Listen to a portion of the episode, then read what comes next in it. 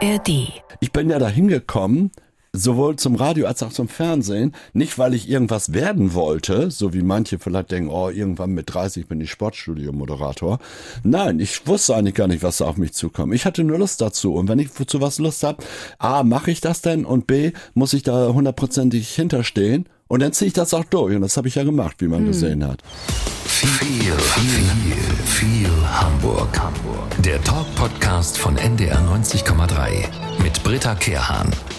Ein Vierteljahrhundert war er Fußballreporter auf fast allen Plätzen der ersten und zweiten Liga. Kein Spieler kam an seinem Mikro vorbei und eine Art Meistermacher war er auch, als er nämlich 2001 Schalke 04 für exakt viereinhalb Minuten zum Meister auf dem Rasen ausgerufen hat und für Jubel gesorgt hatte, obwohl die Bayern dann doch noch Meister wurden. Reporter der Schmerzen wurde er auch genannt.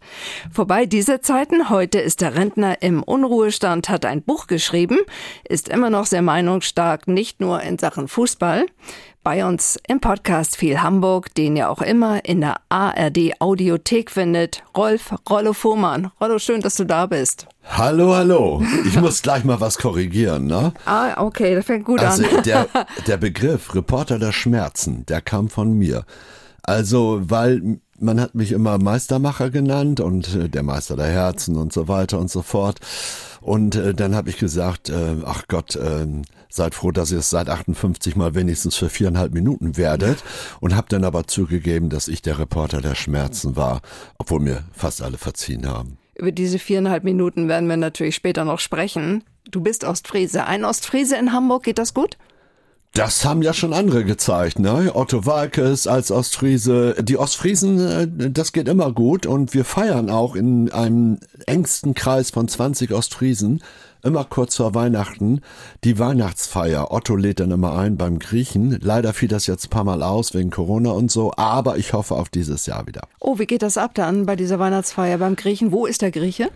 Der Grieche ist im Bermuda-Dreieck in äh, äh, Eimsbüttel, ne, da Bismarckstraße. Und ja, das geht ab. Da werden natürlich äh, Insider rausgehauen ohne Ende von damals, von heute. Mittlerweile sind ja nun alle in einem gesetzteren Alter. Also die Haare schütterer, aber die meisten sind ja auch trinkfest. Obwohl ich trinke ja nur zweimal im Jahr Alkohol. Was haben eigentlich Ostfriesen, was Hamburger nicht haben? Scham? Doch, Hamburger haben das auch. Aber also die jungen Hamburger sowieso. Aber Weltoffenheit haben wir. Das liegt auch daran, dass wir natürlich, weil das Land so flach ist, so weit gucken könnten, konnten. Ne? Also wir sind weltoffen, wir sind äh, auch durchaus äh, redegewandt, wenn wir wollen. Viele wollen ja nicht. Rollo, wir sind in der Fußballpause. Die Regeneration läuft noch so ein bisschen bei den Fans. Ähm, aus Hamburger Sicht, was hat dich am meisten getriggert in der abgelaufenen Saison? Also ich fand, äh, ganz entscheidender Punkt für St. Pauli war, dass sie gegen Eintracht Braunschweig zu Hause verloren hatten. Damit war der Drops gelutscht. Ich fand das nicht so schön, dass Timo Schulz entlassen wurde, obwohl der Erfolg von Hürzeler spricht für sich. Und beim HSV, ja, ich gönne eigentlich den Fans das. Ich gönne auch der Mannschaft äh, das, obwohl ich da auch viele nicht kenne. Aber der Trainer, der hat mich wahnsinnig gemacht. Also das finde ich überhaupt nicht gut. Und äh, Aber der macht weiter, ne? Ja, das werden wir mal sehen. Ne? Nicht immer Walter, immer Walter, würde Olli Kahn sagen. Ne? Also ähm, das äh, finde ich gar nicht gut. Ein bisschen mehr Demut. Man kann ja sagen, man möchte aufsteigen, aber wenn man schon die ganze Saison verkündet, ja, wir sind sicher in der ersten Liga, dann finde ich das großspurig arrogant und dann lässt man sich von Darmstadt und vor allen Dingen von Heidenheim abzocken. Unfassbar. Du bist St. Pauli-Mitglied, hast du gesagt. Ähm, was hat der Verein für dich? Das ist ein Stadtteilverein. Das ist ein Underdog. Ich war schon immer für Underdogs irgendwie. Ich war ja 77 im Volksparkstadion, als St. Pauli 2 zu 0 gewonnen hatte, damals völlig überraschend durch Gerber und Kulka. Und äh, seitdem, vorher war ich übrigens äh, auch durchaus HSV-Fan. Ne? Ich habe das 4 zu 1 gegen äh, Burnley gesehen und ich fand die Mannschaft auch toll. Dann sind sie umgezogen nach Norderstedt und eigentlich von dem Punkt waren sie auch für mich weg. Am Roten Baum habe ich sie ja noch gesehen. Mhm. Also so alt bin ich, unfassbar. 73, genau. Jetzt hast du es provoziert, dass ich dein Alter sage. Ja, ich machte, ich, ich, ne, ich nehme das. Aber du siehst äh, du ganz locker. Sehr fit und äh, siehst natürlich jünger aus. Oh, was für ein Kompliment. Ja, so, jetzt habe ich genug geschleimt. Ja. Ähm, Rollo, am 28. Mai hatten wir eine denkwürdige Sportsendung. Letzter Spieltag in der zweiten Liga. Der HSV in Sandhausen, Spiel vorbei. HSV-Fans stürmen auf den Rasen, feiern mit den Spielern den direkten Aufstieg in die Bundesliga. Keiner wusste offenbar dort, dass das Spiel Heidenheim in Regensburg noch nicht vorbei war. Und als dann Heidenheim das Last-Minute-Tour gemacht hat, tja, da breitete sich die Nachricht aus unter den HSVer, da waren nur noch Tränen. Wie hast du das erlebt? Weil ich, dir ja mal ähnliches passiert ist, ne? Ja, aber damals hatten wir kein Internet, keine Konferenzschaltung, also es war viel, viel schwerer. Und die äh, Bilder von, von äh, Hamburg mit dem äh, Tor von Andersen, das wurde erst äh, eingespielt, da war in, äh, auf Schalke schon lange Schluss. Und vorher sahen wir die Bilder gar nicht. Die einzigen, die das wohl gesehen haben, war der Ü-Wagen. Ja, aber ich habe gelernt, erstens, fragt lieber dreimal nach. Und meine Oma hat schon immer gesagt, na, man feiert die Feste erst, wenn sie fallen und man gratuliert auch nicht zum Geburtstag vorm Geburtstag. Mhm. So, und das habe ich mir schwer zu Herzen genommen. Und ich weiß nicht, äh, warum einige Menschen in der heutigen Zeit, wo du alle Möglichkeiten hast, äh, warum sowas passiert und sie auf sowas reagieren, reinfallen oder wie auch immer. Mhm.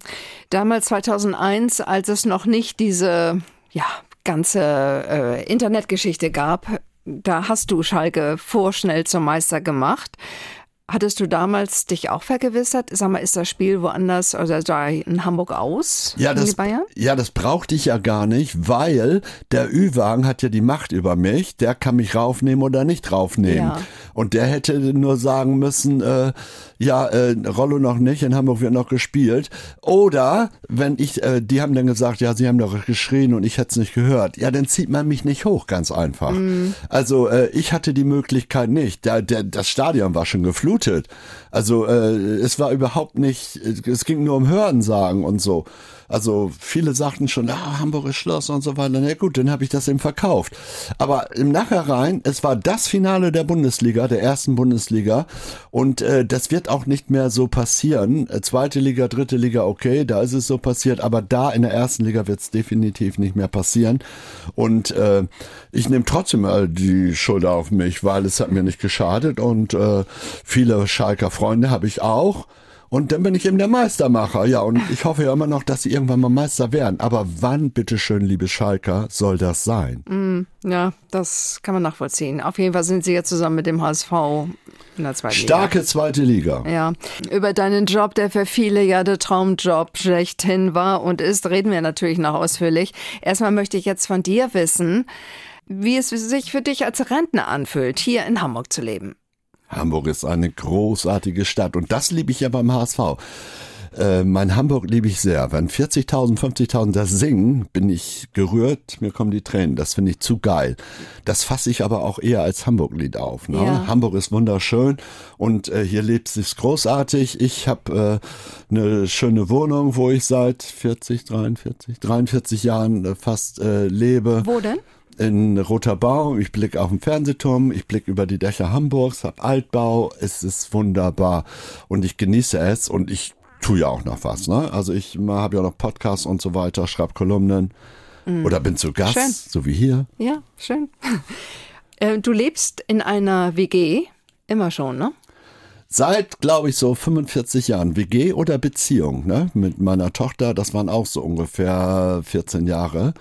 Sonst immer WG und äh, das noch bis zum 31. Juli diesen Jahres. Und dann ist Schluss? Dann lebst dann du allein? lebe ich allein. Oha, das ist ja ein Kulturschock dann für dich, oder? Ja, das Wa Warum machst du das? Weil die Zeiten sich geändert haben. Mhm. Also analog äh, zur Gesellschaft draußen ist es auch so, dass die äh, Menschen eher nur auf sich gucken, äh, dass sie dann vielleicht auch notgedrungen egoistischer werden, dass also so wie früher so mit Gemeinsamkeiten und Kochen und sowas ist alles nicht mehr, auch mhm. wenn das viele noch so schreiben bei ihren Bewerbungen.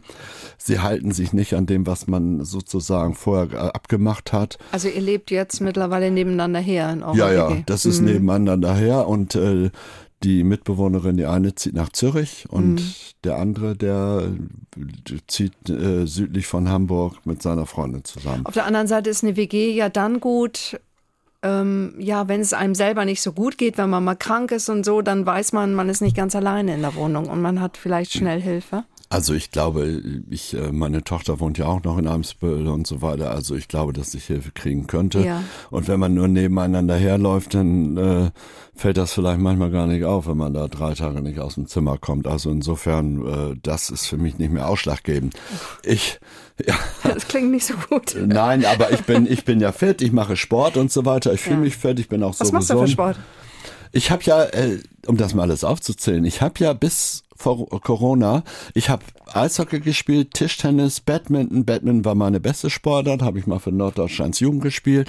Ich habe äh, ich ich fahre Ski, ich mache Windsurfen, Fußball auch ein bisschen und äh, da das aber nicht mehr ging in Corona oder ganz schlecht oder äh, keiner raus durfte oder wie auch immer, bin ich seit zwei Jahren im Fitnessstudio.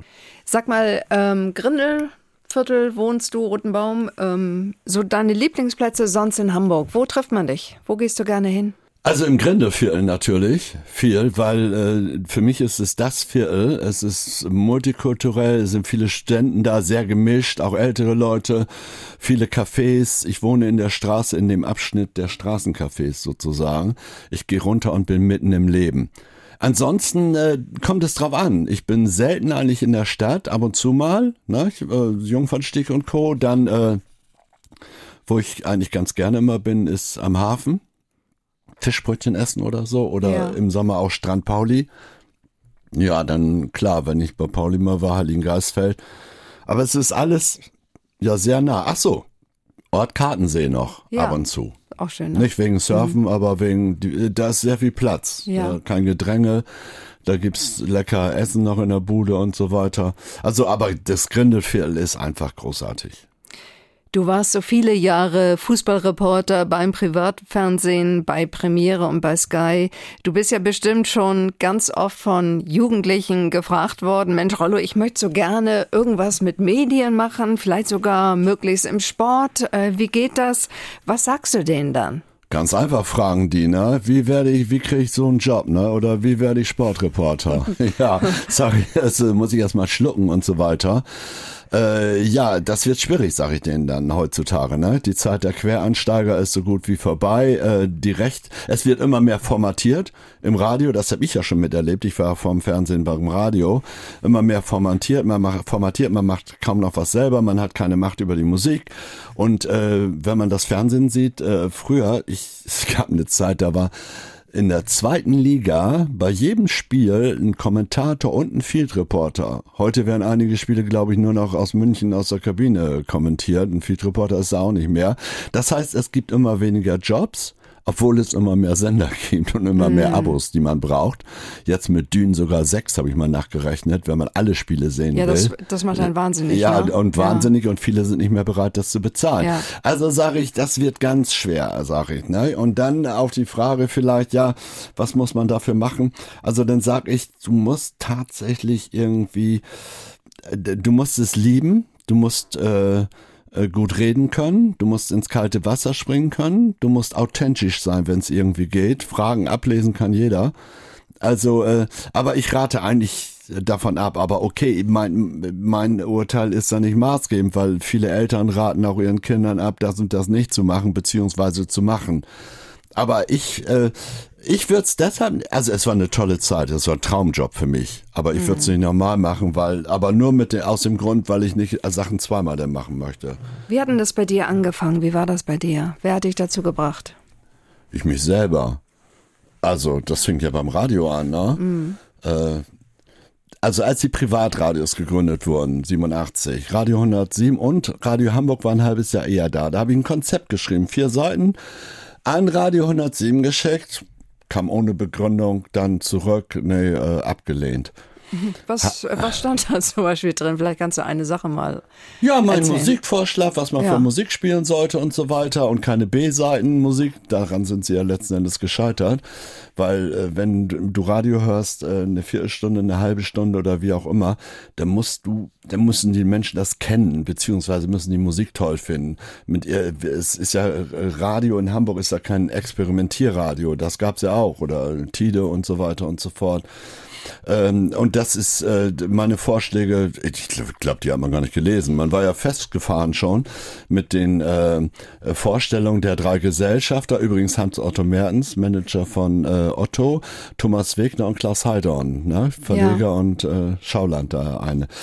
Dann, die hatten immer eine Sendung, äh, außer Atem, vier Stunden, Werner Langmark machte die. Und äh, da gab's immer in den vier Stunden ein Satirestück. Und dann hab ich, äh, kam mir die Idee, bei den Olympischen Winterspielen in Calgary saß ich am Schreibtisch. Man muss so vier, fünf Mal im Leben gute Ideen haben, wenn man am Schreibtisch sitzt bei mir. Im, dann muss man sie aber auch machen. Und dann dachte ich, äh, dann rufe ich Werner Langmark an. Gut, ich rufe ihn an. Ich sage, Werner, ich habe eine Idee. Die nächsten Olympischen Winterspiele finden in Ostfriesland statt. Für, den, für die Abfahrt nehmen wir den Bahnhof leer und den Schnee von gestern. Und wir machen die Ski-Sachen da, tragen wir in den ostfriesischen Eierbergen aus. 12,43 Meter beziehungsweise 46, je nach Ebbe und Flut, äh, sind die hoch. Das fand er irgendwie witzig. Und dann hat er gesagt, ja, ich finde das gut, wie machen wir es denn? Am besten telefonisch, dann brauchst du noch einen Namen. Und dann dachte ich, hm, das ging ganz schnell. Fuhrmann, äh, Driveman, Englisch, und Ostfriese, wir waren ja damals noch die Ossis. Ossi Drievemann hieß ich dann. Habe ich 22 Sketche geschrieben und war dann äh, praktisch freier Mitarbeiter beim Radio 107. Ja, super. Und dann bist du aber irgendwann zum Fernsehen. Ich glaube, Reinhold Beckmann, ne? Hat dich irgendwie da so ein bisschen Ja, da gab's eine, Press, unterstützt? äh, gab's, ja, gab's eine Pressekonferenz auf St. Pauli im Clubhain, als Premiere startete. Und dann irgendwann stellte ich die Frage, ja, wenn ihr so viel vorhabt oder so, habt ihr denn überhaupt genug Leute? Dann sagte Reinhard Beckmann, na, also, gute Leute können wir immer gebrauchen. Und als dann Radio 107 auf Alzer Radio umstellte und nur noch Schlager äh, äh, spielte, ich lag in der Wanne eine Stunde, Wut entbrannt hoch zum Geschäftsführer und sagte, gesagt, mach ich nicht mit. Da war ja was schon 42, ne? Und dann wollte ich eigentlich vier Wochen Pause machen. Nach zwei Wochen habe ich Beckmann angerufen, ich komm vorbei. Du hast gesagt, ihr braucht gute Leute. Ich habe zwar keine Ahnung vom Fernsehen, aber vielleicht könnt ihr mich ja gebrauchen. Dann war ich freier Praktikant. Und im Juni dann, Beckmann war inzwischen bei Sat 1, im Juni dann äh, kriegte ich äh, durch Michael Fahrt eine feste Redakteurstelle. Und dann hast du als Field Reporter über Ich habe alles gemacht. Ja? Ich habe ach, ich habe Ablauf. Entschuldigung. Nein, nein, nein. Ich muss, ich, ich habe Filme gemacht. Ich musste äh, äh, kurze Vorspänne machen. Ich habe dann auch irgendwann Field Reporter gemacht. Ich saß im Ü-Wagen, Ablaufregie, alles Mögliche. Also äh, da ging das los. Ich ich bin ja da hingekommen. Sowohl zum Radio als auch zum Fernsehen. Nicht, weil ich irgendwas werden wollte, so wie manche vielleicht denken, oh, irgendwann mit 30 bin ich Sportstudio-Moderator. Nein, ich wusste eigentlich gar nicht, was da auf mich zukommt. Ich hatte nur Lust dazu. Und wenn ich zu was Lust habe, A, mache ich das denn? Und B, muss ich da hundertprozentig hinterstehen? Und dann ziehe ich das auch durch. Und das habe ich ja gemacht, wie man gesehen hat. Dein kuriosestes Interview. Eishockey, wir hatten immer so kleine Mini-Bios. Ich war ja auch beim Eishockey und da stand dann Hobbys und so weiter. Die wurden während des Spiels eingeblendet. Mannheim gegen Köln, Playoff. Mannheim gewinnt, glaube ich, 4-0 und der Torwart vom ersten FC, vom äh, KFC, vom Kölner Eishockeyverein, der hieß Peppi Heiß. Nationaltorwart auch. Ja. Dann habe ich ihm nach der Niederlage z- zwei sportliche Fragen gestellt, wieso, weshalb, warum. Und dann habe ich Bezug auf eine Mini-Bio genommen. Der hatte nämlich zwei Wellensittiche, Max und Moritz. Und dann habe ich zum Schluss gesagt, äh, Peppi, wollen Sie zum Trost am wenigsten Ihre äh, beiden Wellensittiche, Max und Moritz, grüßen? Da hat er mich vielleicht angeguckt. Ey, ist gegangen und ich fand das, äh, Fernsehen ist ja Unterhaltung, ich fand das sehr unterhaltsam. Am Montag kam Günther Peter Ploh, Gott hab ihn selig, zu mir und sagte, Rollo, die Kölner telefonieren mir hier die Bude heiß, du bist jetzt erstmal nicht mehr viel am Eishockey. War ich auch nie wieder, aber halbes Jahr später beim Fußball wieder. Auf Schalke das erste Mal wieder. Und was war jetzt so schlimm mit den Wellensittichen? Ja, das ist Sport. Da, damals herrschte noch die Auffassung, Ach, wir müssen okay. Kicker-TV machen. Ja. Ich war einer der Vorreiter fürs Unterhaltungsfernsehen. Ja. Äh, Ernst Huberti hat immer gesagt, äh, Fernsehen ist Unterhaltung. Ja. Und ich habe das so, ich fand das witzig, äh, gut nach der Niederlage, aber ich habe ja auch erst sportliche Fragen gestellt. Also das war vielleicht ein bisschen komisch, aber ich fand das trotzdem unterhaltsam. Sag mal, und mit Uli Hoeneß hast du auch mal Spaß gehabt, ne? Ja, Uli war, man, man muss ja sagen, er ist der Manager der Bundesliga. Ne? Und äh, ja, Spaß, das war vor dem Steuerhinterziehungsfall. Äh, ähm, ich habe öfter mit ihm geredet und in Cottbus habe ich einmal zu ihm gesagt, dass seine Würstchen so wahnsinnig lecker sind. Ne? Stimmt ja auch. Hat eine Wurstfabrik, ja. Ja, mhm. ja, die schmecken super. Ja, und eines Tages, paar Jahre später, da äh, klingelt der Kurier an unserer Tür. Ich sage, ja, was ist? Ja, ich habe hier was von Uli Hoeneß. Oh, sag ich. Ja, ich komme hoch. Da bringt er da drei Kartons, 1200 Würstchen hoch. Und dann sagt, oh Mann, das ist ja, Moment, sagt er, ich bin noch nicht fertig. Geht wieder runter, bringt noch zwei Kartons. Fünf Kartons Nürnberger Würstchen. So, das ist aber noch nicht, gar nicht mal der Gag. Äh, ich habe dann gleich die Tafel angerufen und vier Kartons äh, gleich gespendet. Ich habe gefragt, ob sie die brauchen können, haben sie gleich abgeholt. Einen Karton habe ich behalten. So, und eine Woche später bin ich äh, mit Freunden in Prero äh, im Osten am auf Surf, mhm. auf dem Das und mit einmal klingelt zum Frühstück das Telefon, ne? Anonym. Mhm. Ja, ja, hier ist Uli Hoeneß. Ich wollte mal fragen, ob die Würstchen angekommen sind. Ja, sag ich, wunderbar, Mensch, vielen Dank, ist ja unfassbar und so weiter, ne? Da dachte ich schon, der Manager der Bundesliga ruft mich an als Field Reporter und da war das immer noch nicht alles. Naja, dann eine Woche später, ich bin wieder zu Hause, anonymer Anruf, hier ist Uli Hoeneß. Ich wollte mal fragen, wie haben die Würstchen denn geschmeckt? Ja, sag ich, super. Ich habe ihm das mit der Tafel nicht erzählt. Aber das muss man sich mal, das kann man sich gar nicht vorstellen. Ne? Ja. Das ist so, äh, genauso gut hätte der Bundespräsident anrufen können, so ungefähr, ne? von der Wertigkeit. Ja, hast du ihm geschrieben, als er im Gefängnis saß?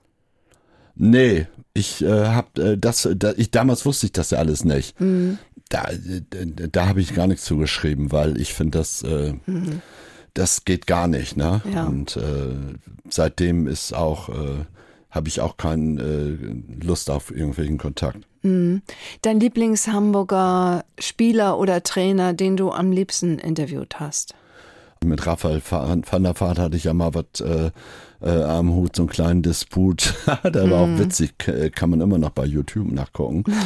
ähm, und äh, wo er dann sagte, hast du es lecker geschlafen? Oder du stellst ja komische Fragen. Ja, und dann habe ich da, aber einen Tag später hat er sich entschuldigt. Aber auch ähm, äh, die, die Trainer so, ne, mit Thomas Doll oder ach, äh, Frank Parisdorf konnte ich auch und Holger Stanislawski sowieso. Ich kann die gar nicht alle, Timo Schulz, ich kann die gar nicht alle aufzählen. Mit den allermeisten bin ich super klar gekommen.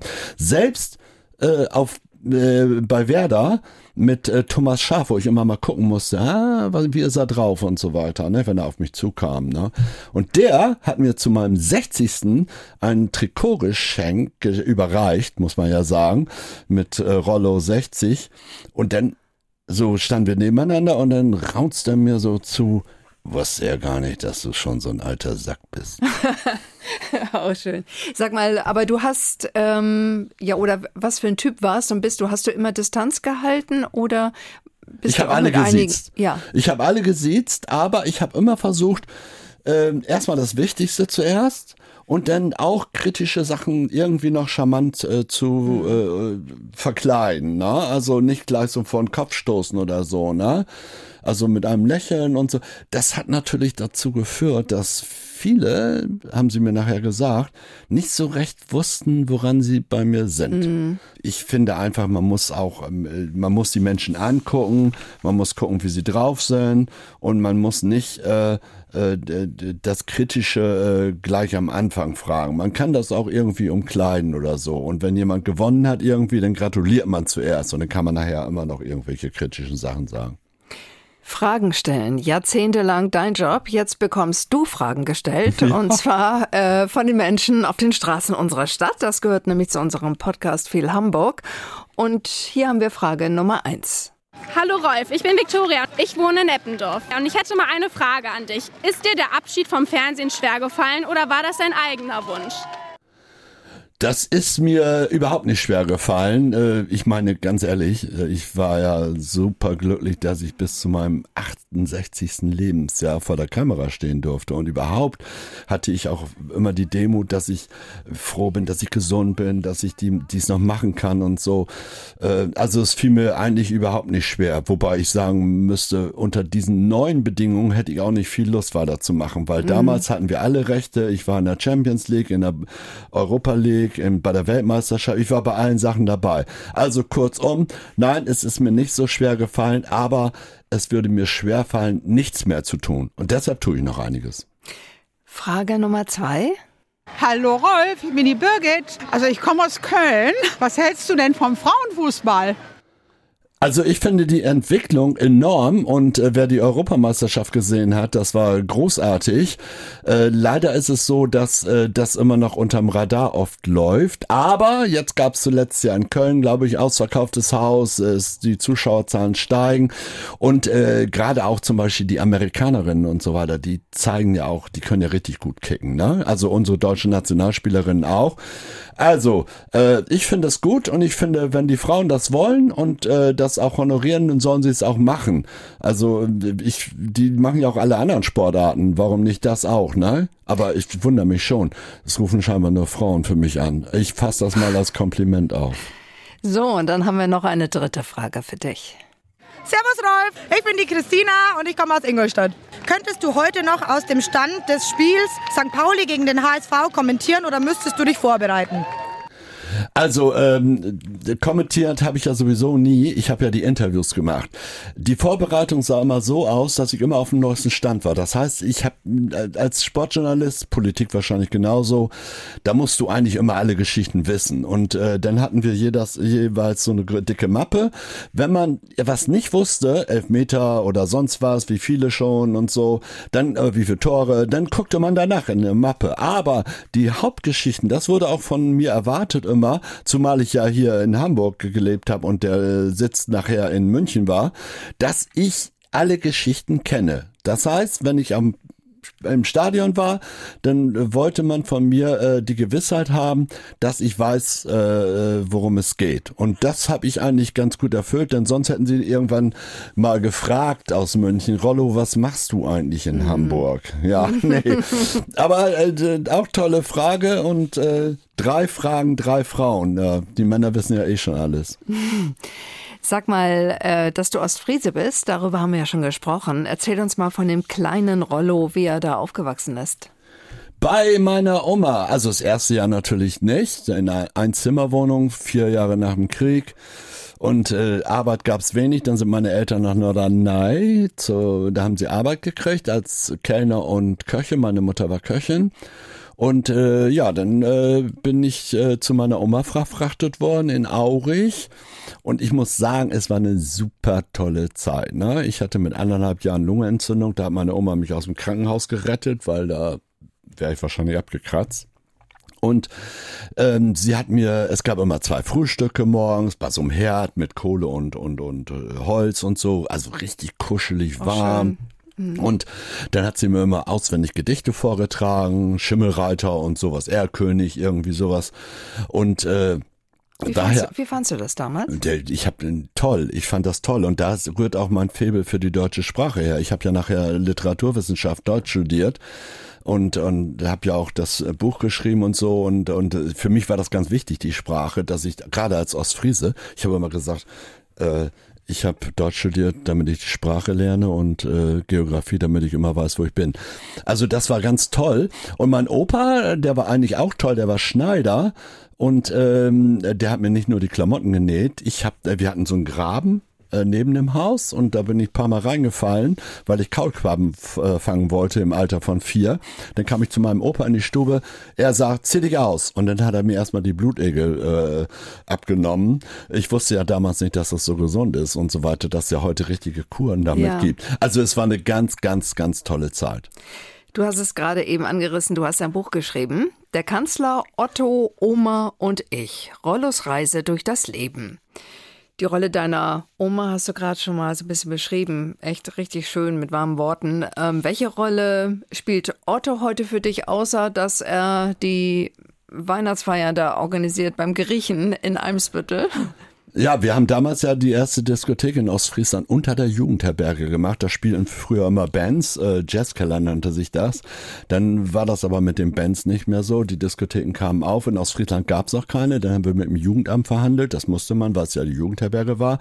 Haben nach langen Kämpfen die Erlaubnis gekriegt, mittwochs von 7 bis 22, also von 19 bis 22 Uhr, äh, für 50 Pfennig Eintritt und nur äh, äh, antialkoholische Getränke Diskothek zu machen machen. Da haben wir alles selber gebastelt. Die Bänke, Farblicht und alles mögliche. Nur die Wände waren frisch noch.